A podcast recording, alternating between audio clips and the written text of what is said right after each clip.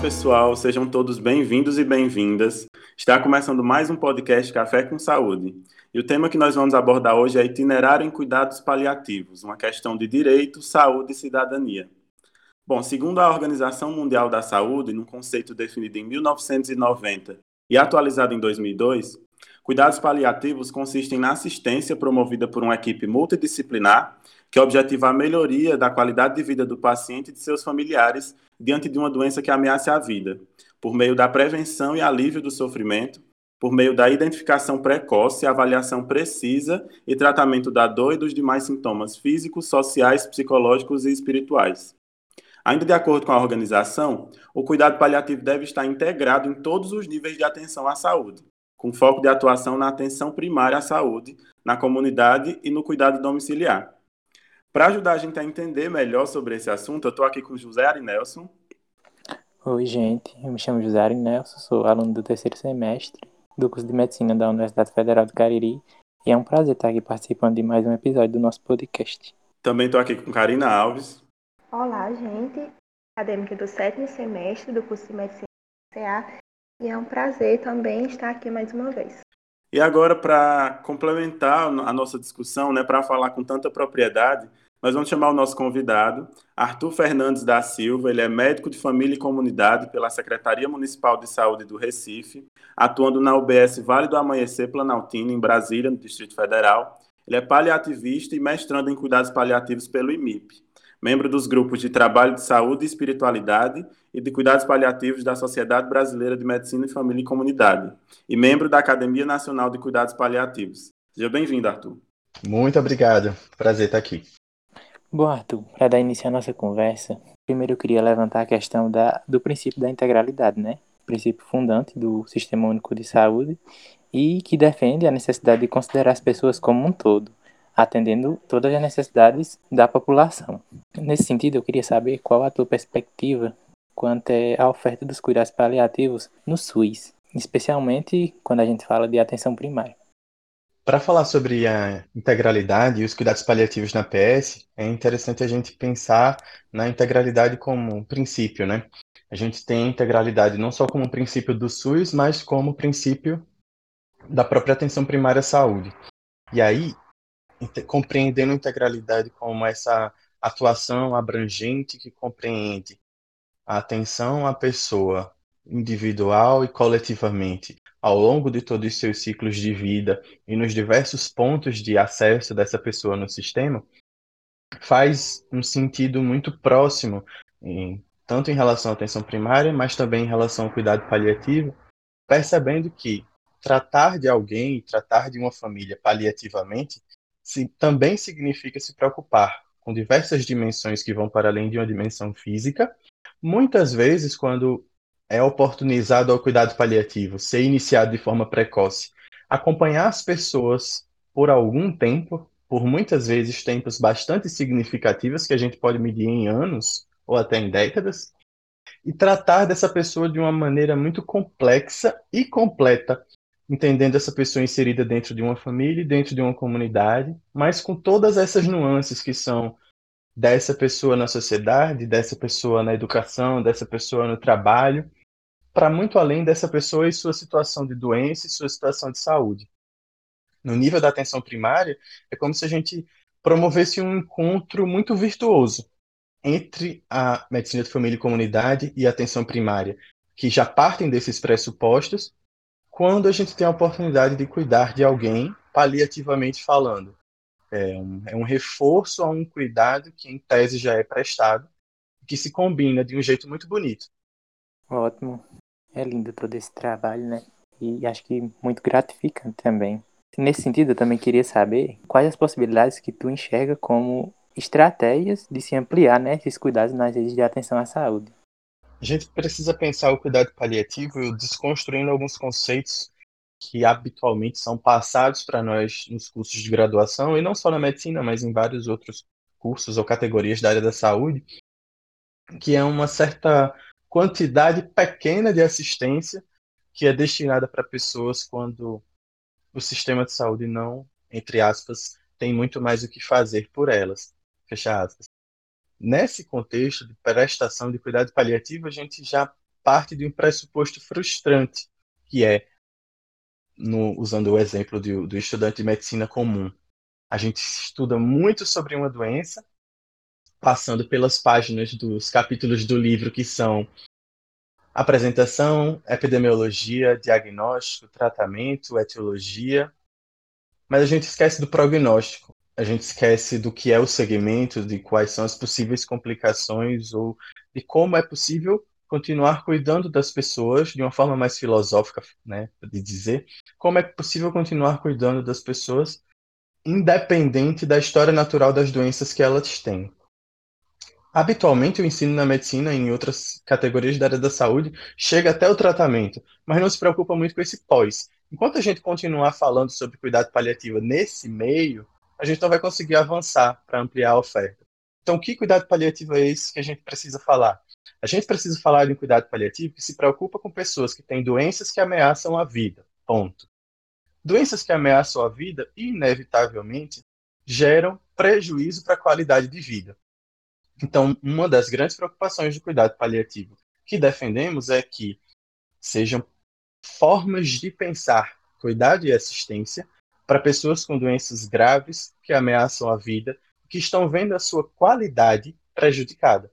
Quando a gente pensa dessa forma, a gente já consegue ampliar conceitualmente. Então a gente vai entender que pessoas que têm doença pulmonar obstrutiva crônica e limitação para as atividades da vida diária, apesar de não estar no final da vida, ou poder não estar no final da vida, têm prejuízos para a sua qualidade. E é possível que elas vivam vidas longas com a qualidade prejudicada. Então, não é incomum a gente encontrar pacientes que estão convivendo há 10, 15, 20 anos com DPOC. Assim como não é incomum encontrar pacientes que estão convivendo há 5, 10, 15 anos com insuficiência cardíaca. E muito menos é incomum encontrar pacientes que estão convivendo há 10 ou 20 anos com síndromes demenciais. Para todas essas pessoas, isso exemplificando para fugir do câncer, para todas essas pessoas é possível enxergar de forma muito palpável que existe prejuízo para a qualidade de vida. E que enquanto se tentar tratar só a insuficiência cardíaca, só o DPOC ou só a demência, a gente provavelmente vai esquecer das outras dimensões dessa pessoa que são importantes e não vai dar atenção à vida que ela achava que tinha sentido. Que não é só tomar remédio, fazer exame consultar especialista mas a vida que tem sentido para ela, diante das crenças e valores dela e da família que ela faz parte. Então, ampliar a oferta dos cuidados paliativos nas redes de atenção de saúde significa mudar, virar a chave, não só na formação, mas também para os profissionais que já estão atuando, de que o cuidado paliativo pode fazer muito mais de forma precoce, de forma intermediária ou avançada, para grande parte dos pacientes que têm doenças graves e ameaçadoras de vida com qualidade prejudicada. Não são só cuidados para o final da vida, não são só cuidados da terminalidade, como se costuma falar, nem são só prestados em hospitais, muito menos somente por especialistas em medicina paliativa. São cuidados que podem ser prestados nos diversos níveis, seja pelo médico de família ou um nível secundário pelo cardiologista, geriatra, neurologista, oncologista, ou no nível terciário para essas especialidades e também pela medicina paliativa. E, essencialmente, isso também dialoga com a atenção primária, o cuidado paliativo precisa ser pensado de forma complexa. E de forma complexa, a gente volta para uma postura mais humilde, vamos dizer assim, da medicina, que é a gente não vai conseguir fazer tudo sozinho necessariamente prestar bons cuidados paliativos significa trabalhar em equipe, e significa se comunicar bem, e significa lembrar que o paciente é o mais importante no processo terapêutico, mas ao lado dele existe uma família que também sofre com ele. Então, ampliar a oferta de cuidados nas redes de atenção passa por todas essas transformações. Infelizmente, a gente não está na situação de poder escolher o que, que a gente vai fazer primeiro estrategicamente é preciso avançar em todas essas demandas, porque as pessoas têm doenças que não estão esperando. Os cânceres, as DPLCs, as insuficiências cardíacas não estão esperando que a gente trabalhe por melhores cuidados paliativos para poder enfrentá-los de forma paliativa.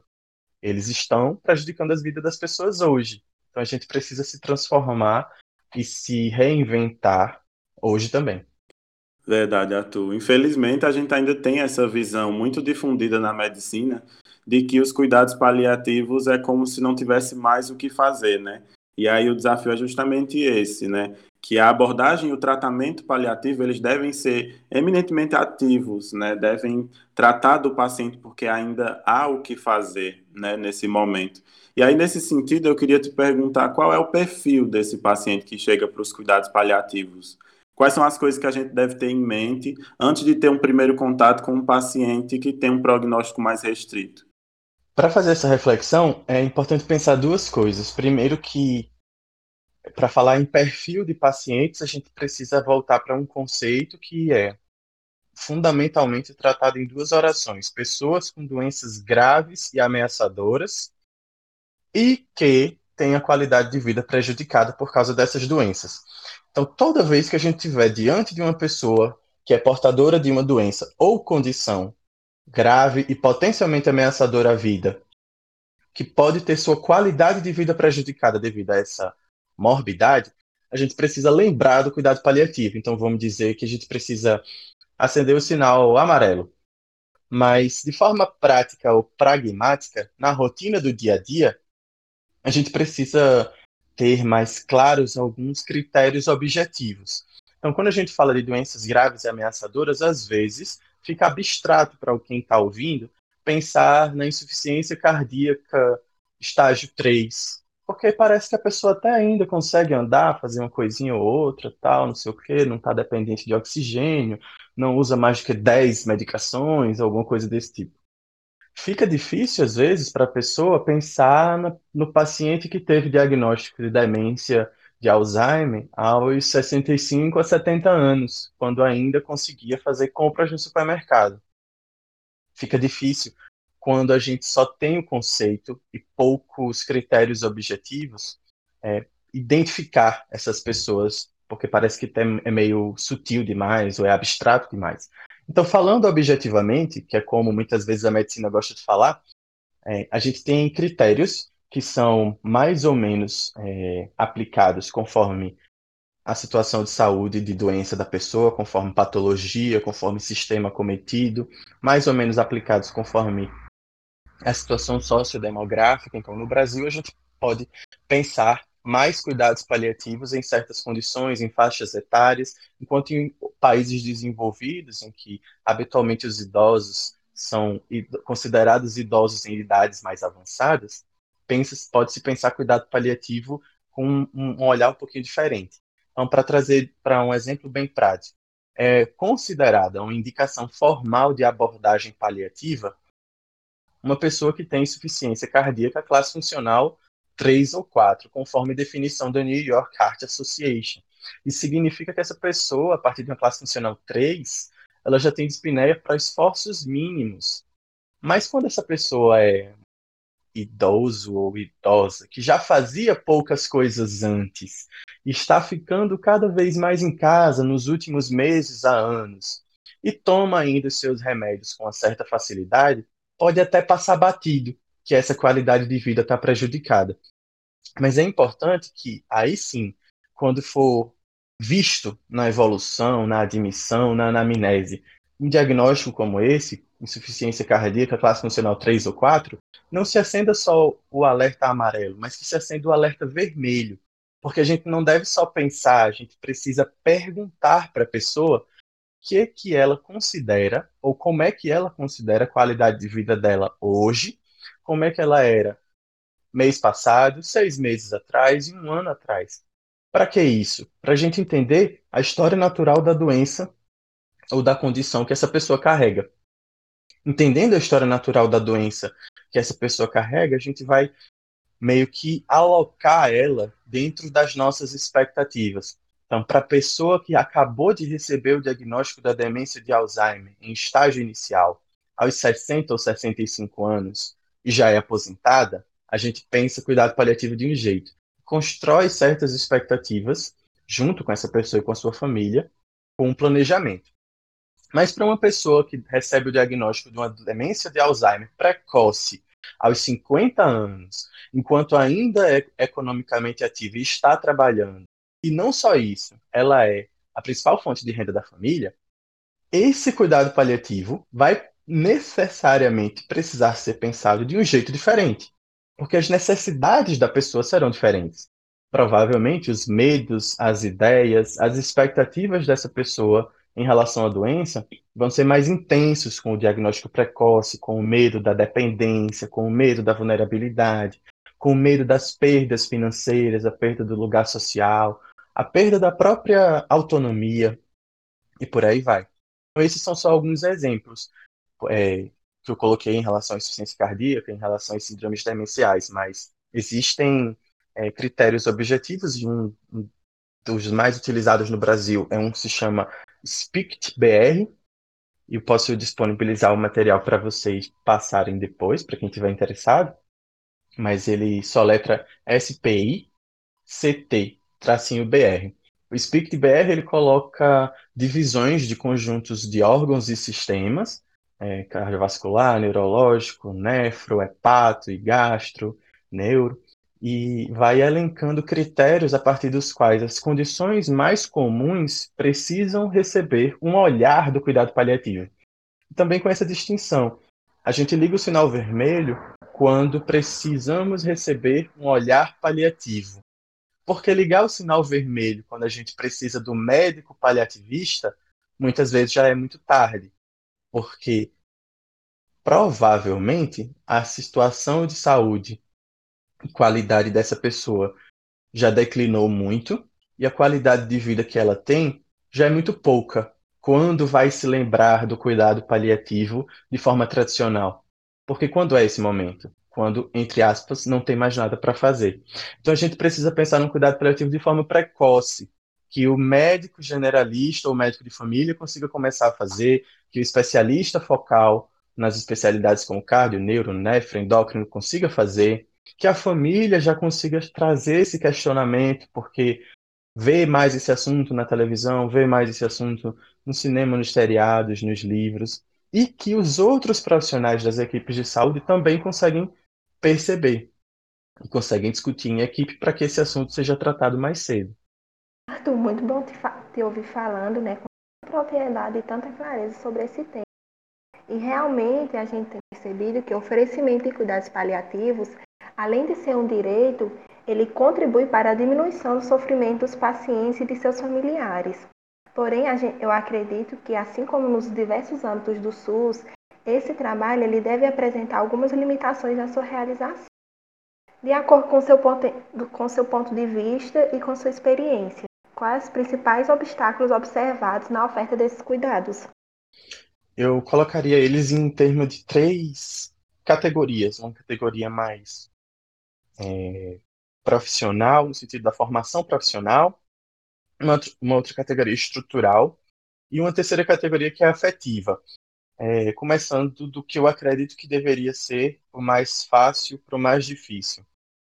Estruturalmente falando, a gente tem obstáculos muito bobos, por assim dizer, para o cuidado paliativo, passando por obstáculos intermediários até obstáculos muito importantes. Então, um obstáculo muito bobo é, por exemplo, a política de medicamentos. Hoje, apesar de entender e compreender de forma aparentemente consensual na literatura de que o médico de família, o médico generalista que atua na atenção primária já precisa pensar paliativamente de forma precoce para os seus pacientes, e sabendo que a morfina é uma medicação opioide usada tanto para controle da dor quanto para controle da dispneia.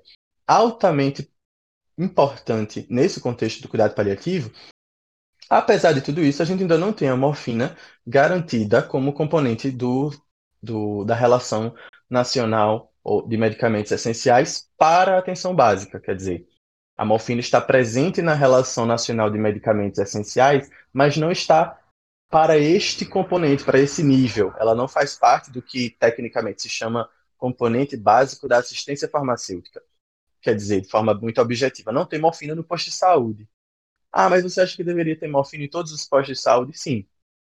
Mas, considerando que é possível que os gestores enfrentem dificuldades na disponibilização desses medicamentos, que no mesmo bolo da morfina existem alguns outros, seria prudente que os gestores minimamente conhecessem a realidade das populações que merecem cuidado paliativo dentro dos territórios e disponibilizassem a prescrição, a receita da morfina, que é uma receita especial, a receita amarela, de uma forma mais fácil, mais prática e menos burocrática. Esse é um desafio que eu considero bobo, apesar de os entraves burocráticos fazerem ele parecer muito maior.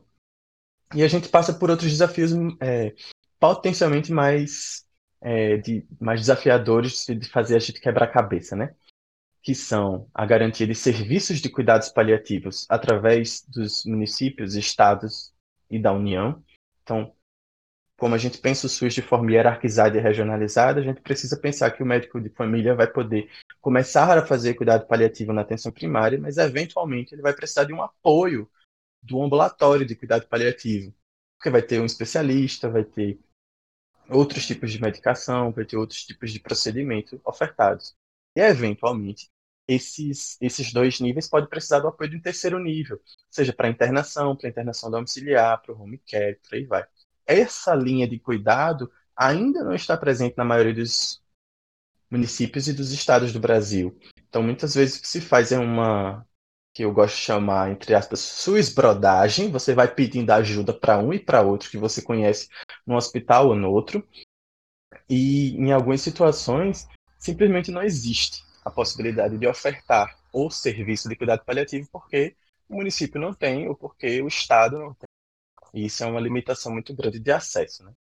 Esse foi o, a categoria estrutura. Na categoria formação profissional, existe muito desafio no contexto da formação de recursos humanos para a saúde e da abordagem do cuidado paliativo dentro das graduações e das pós-graduações. Então, eu preciso, hoje, para mudar a realidade da assistência e cuidado paliativo no Brasil, que todas as categorias da área da saúde tenham contato mínimo com o tema cuidado paliativo na graduação, seja de forma institucional através de uma disciplina obrigatória ou optativa que seja, mas que exista a possibilidade, né, que o ideal seria que fosse obrigatório, mas também através de outras formas, né, o contato com o serviço hospitalar, o contato com o projeto de extensão, o contato com outras iniciativas. Mas também preciso que a pós-graduação se responsabilize se responsabilize disso, porque não adianta ter uma disciplina mais ou menos na faculdade para chegar na residência de, por exemplo, clínica médica ou cirurgia dentro de um grande hospital em que isso simplesmente não é aplicado.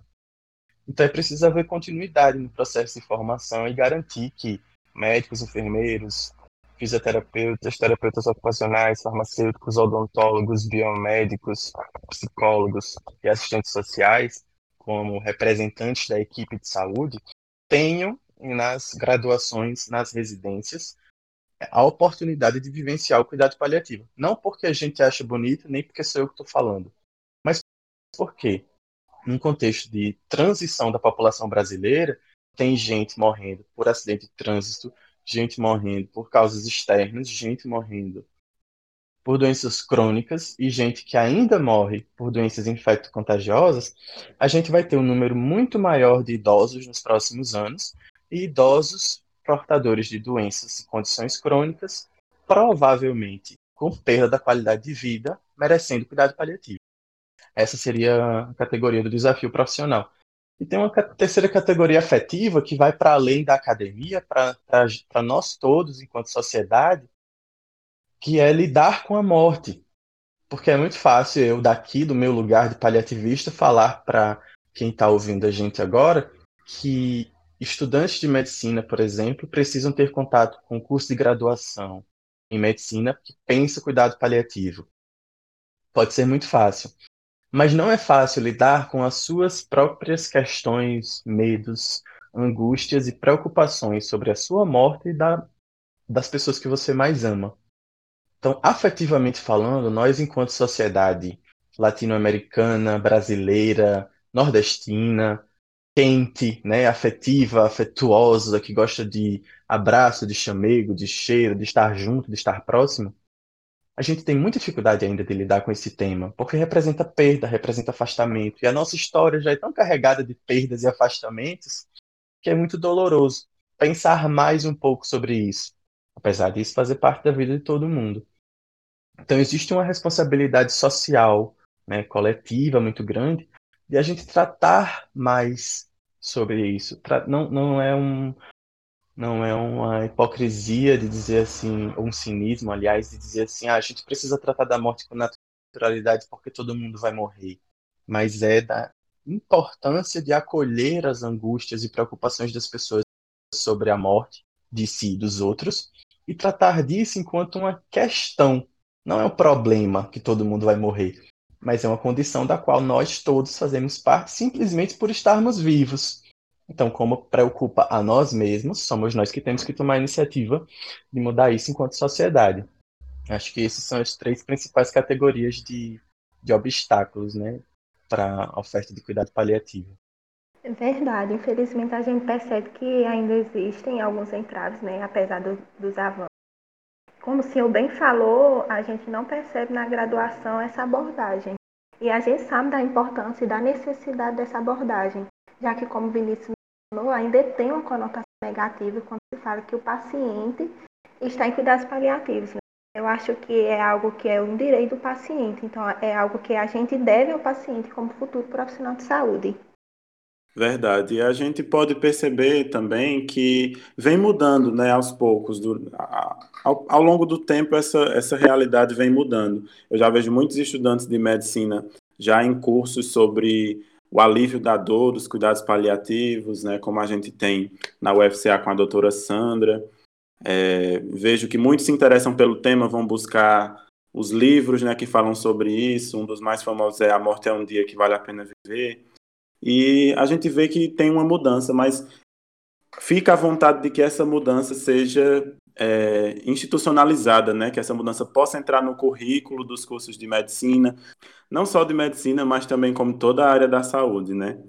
Então, é muito importante estar aqui num espaço como esse falando sobre esse tema.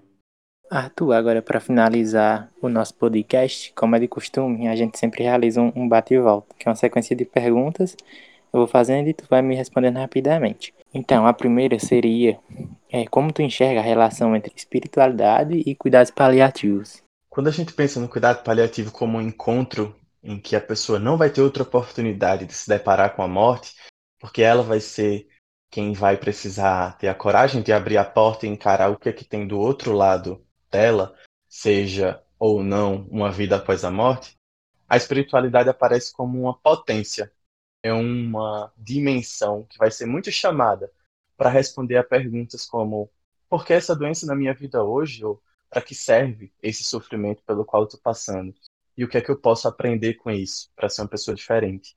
Então, a espiritualidade tem só tudo a ver com o cuidado paliativo, porque é uma dimensão de cada um que pode dar muito sentido para essas 24 horas que a gente vê passar, uma atrás da outra mesmo que a morte esteja esperando no final. Os cuidados paliativos eles envolvem não só o médico, mas toda uma equipe multiprofissional. Então, qual seria o conselho que você deixaria para uma equipe de cuidados paliativos? Conselho para a equipe de cuidados paliativos seria procurem qual é ou quais são as coisas mais gostosas que vocês pensam ou apreciam fazer juntos, porque discussões teóricas e análises e estudos de artigos e revisões toda equipe pode fazer e não é necessária é, a liderança do médico para puxar uma discussão ou um aprofundamento técnico ou teórico sobre isso. A maior parte das equipes em cuidado paliativo tem profissionais de muito boa formação e todos eles podem ser protagonistas para essa liderança. Mas uma coisa que só a equipe como um todo pode fazer é encontrar o seu momento de se cuidar. Lembrando que quando a gente pensa em uma família, ela identifica na equipe seus cuidadores, mas essa equipe cuida de várias pessoas. Então só a equipe pode olhar para si mesma e encontrar as coisas mais prazerosas para dar sentido para esse trabalho em equipe. Agora, se você se sentir à vontade, existe alguma experiência marcante na sua carreira, na sua vida como médico, na qual teve, esteve envolvido os cuidados paliativos? Se quiser compartilhar com a gente. Tem uma experiência que envolveu uma senhora, que eu vou chamar aqui figurativamente de Anita, que foi um reencontro entre um uma experiência de longitudinalidade, vamos assim dizer, que eu vivencio e vivenciava muito na medicina de família e comunidade, mas também de encontro intenso com o cuidado paliativo. Aconteceu no ano passado, durante a minha residência de medicina paliativa, e essa senhora chamada Anitta já tinha seus 75 anos mais ou menos, com 65 anos mais ou menos de uso de cigarro em grande quantidade. Então ela tinha um DPOC bem avançado. Além disso, nos últimos dois, três anos, ela começou a piorar a apresentação da dispneia durante investigações na cidade dela, que era uma cidade do interior de Pernambuco, é, foi sugerida a hipótese de neoplasia de pulmão. Eu conheci ela mais ou menos no início da residência e a gente se acompanhou um ao outro durante seis meses. Nesses seis meses, ela foi e voltou da internação e do ambulatório e da casa dela mais ou menos quatro a cinco vezes. E ela internava por motivos diversos, por crises de asma e de DPOC descompensadas, por infecções respiratórias, até que no final ela internou pela própria progressão da doença, que não pedia, que não permitia que ela se alimentasse bem, que ela se mantivesse bem o suficiente, com qualidade em casa. Cada um dos internamentos foi eu não quero colocar entre aspas porque vai parecer que eu não quero dar o sentido dessa palavra, porque foi isso mesmo, foi mágico. Cada um dos internamentos foi uma oportunidade da gente viver com ela e com a família que a acompanhava experiências fantásticas.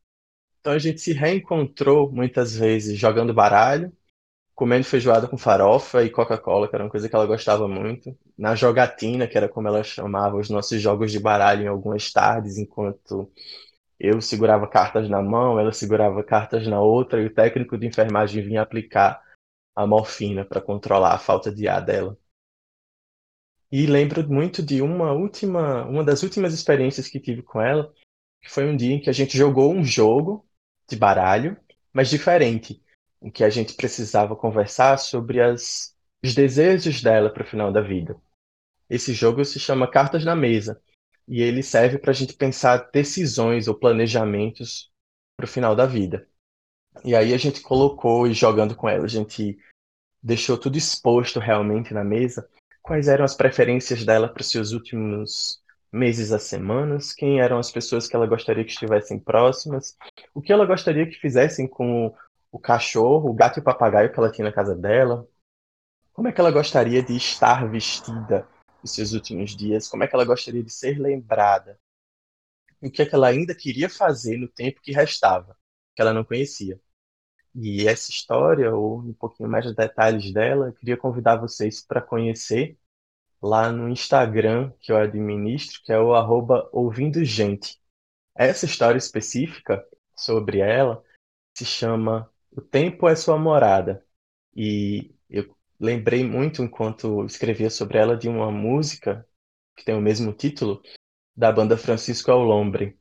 E fala sobre luto, sobre perda e despedida. E ela foi tão tocante para mim porque nesses seis meses que a gente viveu juntos ao longo da sua caminhada com a doença, a gente dividiu muita coisa. E ela não, não se referia mais nem a mim, nem às pessoas mais próximas da equipe como os profissionais, o doutor, a enfermeira, mas o seu netinho de um jeito, a sua netinha de outro, ou o seu amorzinho daquele outro jeito. Porque também fomos importados para ela, nos tornamos um pouco família dela e vice-versa. Ela também se tornou um pouco da, da nossa família. E foi um processo desafiador para a equipe aprender a se despedir, porque precisaríamos nos despedir dela, como nos despedimos. Mas despedimos da forma que ela mais gostava, da forma que ela mais queria, sendo celebrada, sendo lembrada e sendo amada.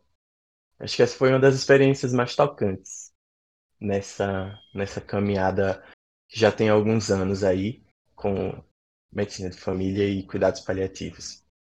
Certamente, Arthur, realmente é uma experiência muito tocante. Obrigado por compartilhar ela com a gente. E é o arroba ouvindo gente, não é isso? No Instagram? É isso aí, isso aí. Vamos interagir mais um pouquinho por lá também. Show. Então, eu só tenho a agradecer mais uma vez a você pela participação. Por ter aceito o convite e disponibilizado um pouco do seu tempo e de suas experiências. Tenho certeza que foi um momento muito rico. Muito obrigado. Muito obrigada, foi realmente excelente sua fala. Muito obrigada mesmo. Gente, foi um prazer. Foi um prazerzão estar aqui com vocês e ainda mais tendo essa oportunidade de contribuir um pouquinho com essa ideia e essa iniciativa inovadora da casa de onde eu saí. É uma sensação muito gostosa de estar aqui. Eu espero que vocês tenham a oportunidade também daqui a uns anos, quando já estiverem formados e aí atuando, é, terem a oportunidade de se reconectar com essa casa onde vocês hoje estão. Então é isso, pessoal. Muito obrigado pela companhia até aqui e até o próximo podcast Café com Saúde.